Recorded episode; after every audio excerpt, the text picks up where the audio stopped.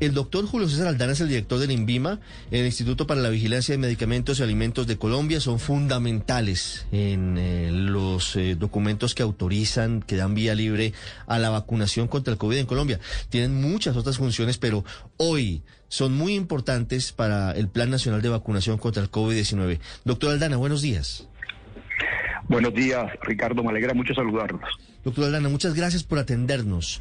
¿Qué dice el documento del INVIMA sobre la posibilidad de prorrogar la segunda dosis de la vacuna de Moderna? ¿Es efectivo? ¿No tiene ningún tipo de, complicación en el sentido de bajar la inmunidad de las personas que se aplican la vacuna? Sí, señor. Eh, luego de la solicitud, Ricardo, formal, además por parte del Ministerio de Salud sobre, sobre esta posibilidad a la Comisión de Expertos eh, del INVIMA, la sala especializada de medicamentos puntualmente, eh, hizo el análisis y ayer expidió el, concepto y lo que, lo que dice la sala de especializada de los comisionados es que esto es posible siempre y cuando se haga en el marco de una política pública como ha sucedido en todo el mundo. Recuerden, recuerden la opinión pública además que, que todo esto de, de COVID-19, que es una enfermedad cuya historia natural se desconoce, eh, el comportamiento de las vacunas también en este momento es producto de la generación continua de, conocimientos. Se sabe que las vacunas son seguras, que son eficaces, eso ya está demostrado en el mundo, pero todo lo que tiene que ver con la, el comportamiento inmunológico, la inmunogenicidad de, estos biológicos es eh, está en un constante está en un constante aprendizaje continuo si se puede utilizar el término y, parte de esto es la modificación de los intervalos de dosis. De tal manera que así como ha sucedido, le decía, en, otras partes del mundo, por recomendaciones incluso de la misma recomenda, de la misma Organización Mundial de la Salud, del CDC de Atlanta, etcétera, etcétera, eh, ayer se dio vía libre para que el Ministerio, en el marco de una política pública y de las realidades epidemiológicas que está viviendo el país, eh, en su Plan Nacional de Vacunación pueda eh, según su consideración, aumentar el plazo entre 24 y 84 días. Mm. Los estudios científicos, ¿qué dicen hoy, doctor Aldana, sobre la vacuna de Moderna?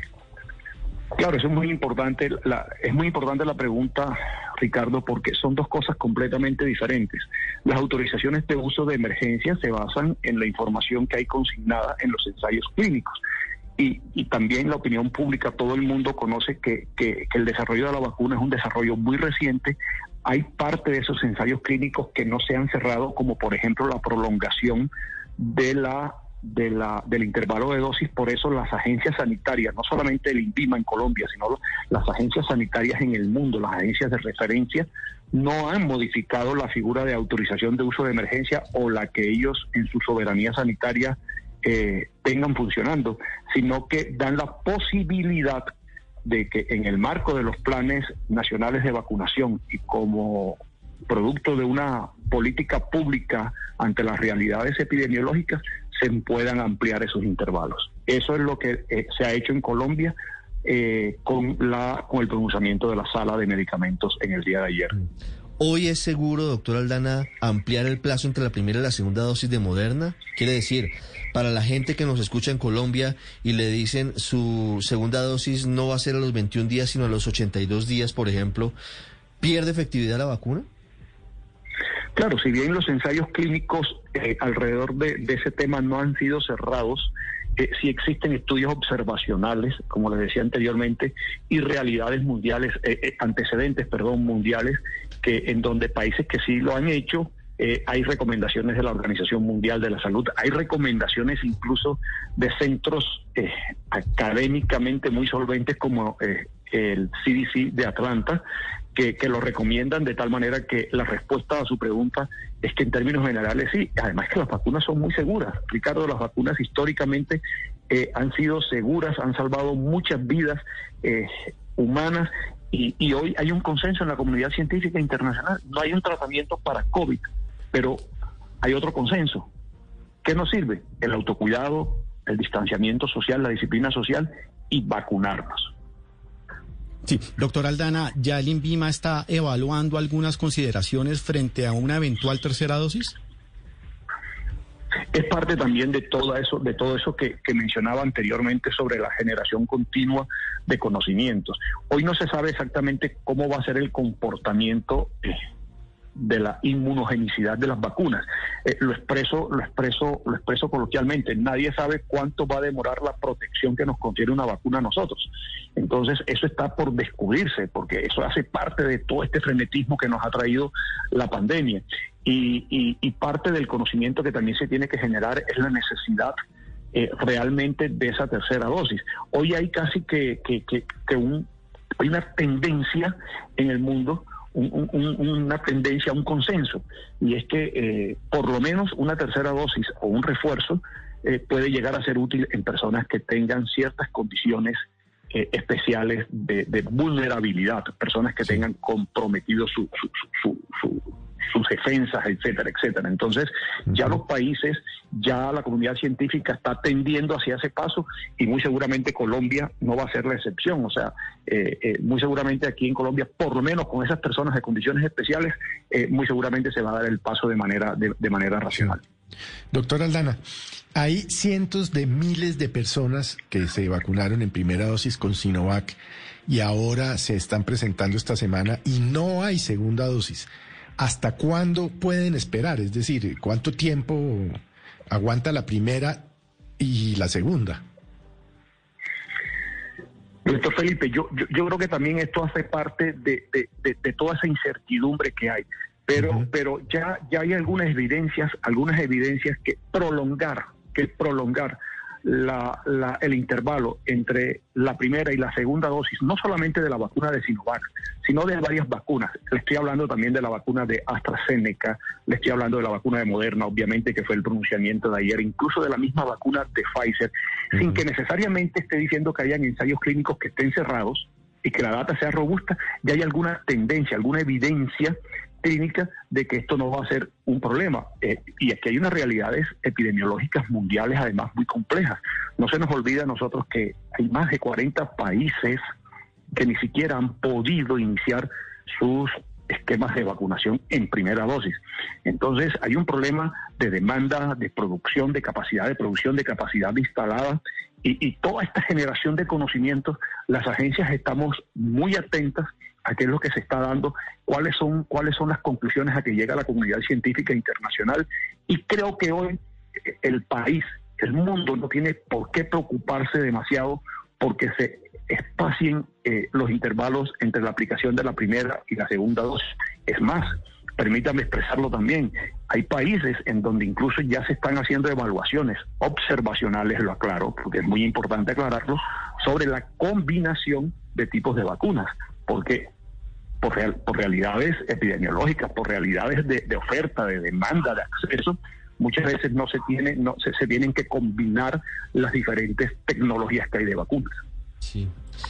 Doctor Aldana, hablando sobre eso, el mundo está haciendo estudios sobre lo que viene con las terceras dosis, y usted lo sabe muy bien. ¿Ustedes tienen estudios eh, o están adelantando algún tipo de análisis en Colombia sobre esa posibilidad de la combinación de vacunas a futuro para un refuerzo? Por ejemplo, leíamos estudios en Europa que señalan que puede ser incluso muy, muy efectiva una tercera dosis de una vacuna con el virus inactivo, como la de Sinovac, para quienes aplicaron primera y segunda dosis de vacuna con ARN mensajero, le hace Pfizer o Moderna. ¿Hay algo sobre eso en Colombia? Eh, en Colombia no, se están, no están corriendo estudios particularmente sobre esas combinaciones, doctor Ricardo, le tengo que contestar puntualmente eso, pero hay una dinámica mundial, una dinámica mundial alrededor de todo esto muy interesante, les, les reitero, no solamente mirando el intervalo entre las dosis, sino las combinaciones entre primeras y segundas dosis de diferentes tecnologías de vacunas y más allá aún, como usted lo expresa, los, llamados refuerzos de las vacunas. Eh, toda esta dinámica está por conocerse porque es muy pronto. Nosotros no tenemos, tenemos menos de dos años de estar eh, eh, desde que se inició el desarrollo de todas estas vacunas y todo el comportamiento de esas vacunas en, en, en, en términos de inmunología está por determinarse y están, están corriendo. Hay, mucha, hay muchos estudios observacionales que permiten tomar decisiones tempranas como se tienen que tomar, pero muy seguramente cuando se cierren los estudios se van, se van a tomar decisiones ya sobre una data científica muy robusta eh, eh, que, permita eh, ir en la dirección que, corresponde. Mm. Doctor Aldana, una pregunta final sobre lo que viene a partir de ahora para los niños. Niños jovencitos, algunos les molesta que les digan niños, pero a los 12 años hay muchos que son todavía pequeñitos, están empezando la adolescencia. ¿Deben estar tranquilos los papás que mañana empiezan a llevar a sus hijos a vacunarse con Pfizer?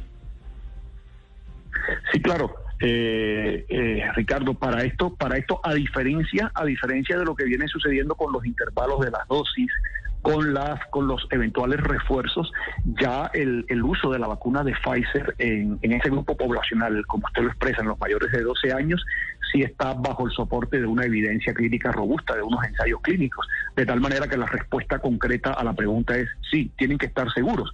Eh, por esto y por, y por las razones que he expresado anteriormente, eh, eh, Colombia, los ciudadanos tienen que estar muy tranquilos con esto. Miren, las pandemias han traído mucha desolación, mucha muerte, pero también retos y parte de esos retos se han visto traducidos en el desarrollo rápido de vacunas que, que, han salvado muchas vidas, no solamente durante esta pandemia, sino durante la historia de la humanidad.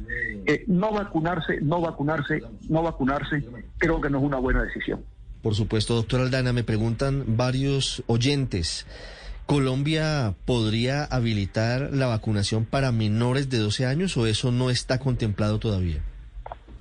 En la medida, en la medida, en la medida, en la medida que la evidencia clínica eh, nos conduzca, nos lleve a, tomar esas decisiones, lo vamos a hacer. ¿Qué es lo bueno de esto, eh, Ricardo? Que estas decisiones incluso no las están tomando los países casi de, manera unilateral.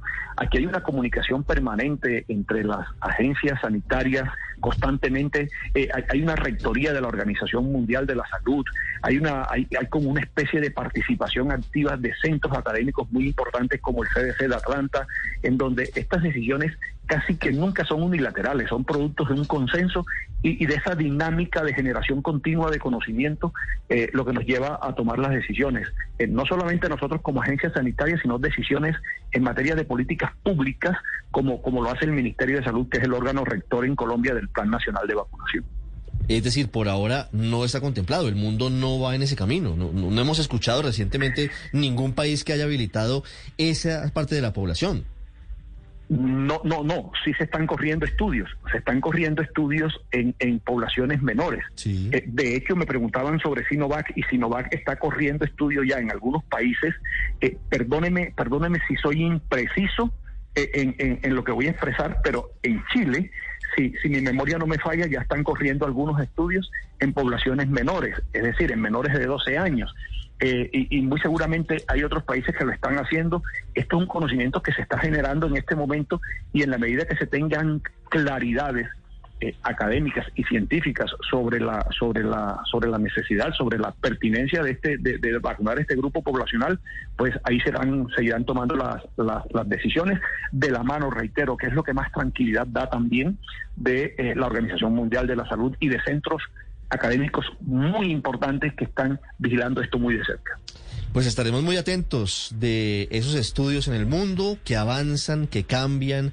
Hoy ya estamos hablando de los mayores de 12 años que comienzan mañana el plan de vacunación en nuestro país con Pfizer y estamos hablando también de cómo se modifican los plazos, los tiempos, eso sí con la advertencia de que no debe modificarse la efectividad de la vacuna, en este caso de Moderna. Doctor Aldana, muchas gracias. Feliz fin de semana.